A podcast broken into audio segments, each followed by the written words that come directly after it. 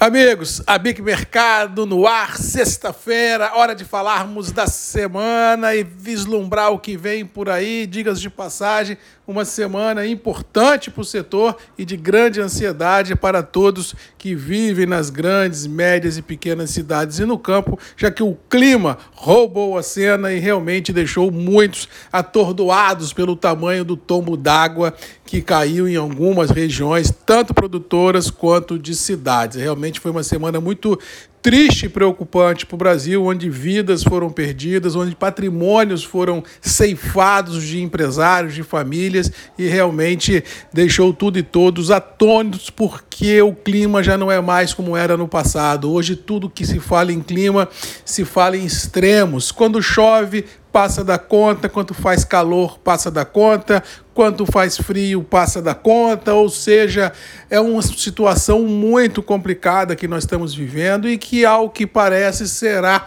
o novo normal tanto no campo quanto nas cidades, no caso específico do campo, que é uma indústria a céu aberto, seja da agricultura quanto pecuária, indica claramente ao mercado de que não há previsibilidade produtiva porque não há a previsibilidade climática, ou seja, o estresse mercadológico em função do clima extremo que nós estamos presenciando nos últimos tempos realmente valida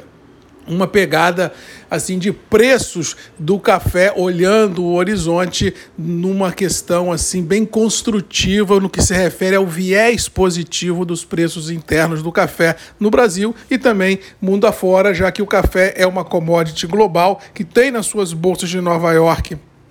e Londres, os seus grandes referenciais, os seus grandes faróis de Alexandria, que, como diz outro, que indicam para onde o mercado tem que ir. Ou seja, ao que parece, teremos um 22, um 23, um 24 e um 25 dentro desse novo normal climático que deve nos impor também um novo normal mercadológico, ou seja, o que nós pensávamos há 5, 3, 4, 2 anos atrás, a gente não pode mais pensar daqui para frente, porque nós teremos que recompor preços, porque os custos, sejam diretos ou sejam indiretos, ao que parece, em função de clima, em função de inflação e em função de apagão logístico mundo afora, tem viés positivo. Ou seja, esse novo normal que nós estamos vivendo desde o ano passado,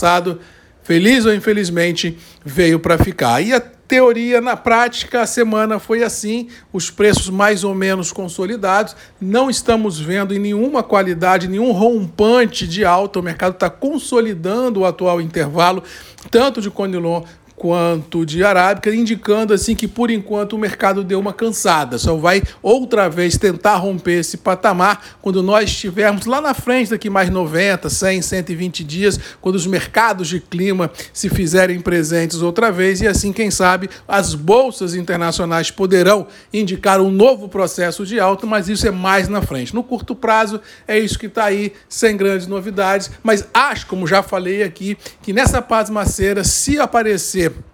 algum café, alguma oportunidade de compra no médio, no curto e no longo prazo, acho que é um momento interessante de colocar café para dentro, porque a gente vai ter menos um estresse em 2022, que seria o estresse de abastecimento. Ah, Marcos, mas o mercado pode subir mais 5, pode cair mais 5, eu posso ter outros momentos importantes ah, de negócio. Pode, mas daí a dizer que a garantia de abastecimento vale a pena correr esse risco mercadológico, Lógico, Não sei. Eu acho que no momento adverso que a gente vive, é melhor ter café dentro de casa do que arriscar a comprar lá na frente por mais cinco ou por menos cinco. Mas essa é a minha opinião e eu acho que vai ser validada no decorrer de 22, ou seja, preços firmes, preços estabilizados e dependendo de como for dólar e bolsa, podemos ter em 22 um novo rally de alta nos preços internos do café. Agora, semana também foi muito importante. Nós tivemos no dia 16 o seminário em São Paulo, na, na Fiesp, com relação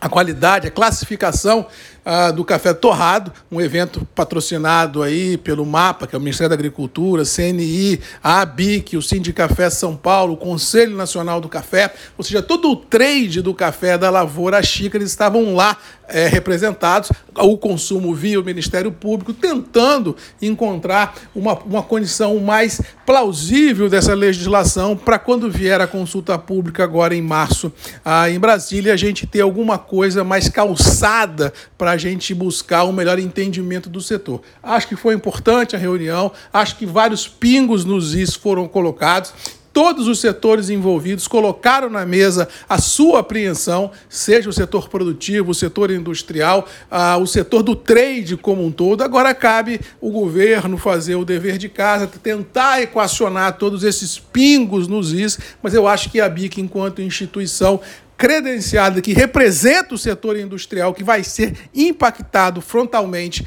com essa decisão, vai ter que conduzir com uma maestria muito grande, que é própria do nosso superintendente Celir Inácio e do nosso presidente Ricardo, com certeza levar essa, essa, essa, esse recado, essa mensagem desse seminário e tentar ver lá na consulta pública como a gente vai apaziguar, aparar as arestas e ter uma legislação que faça com que todo o trade envolvido fique representado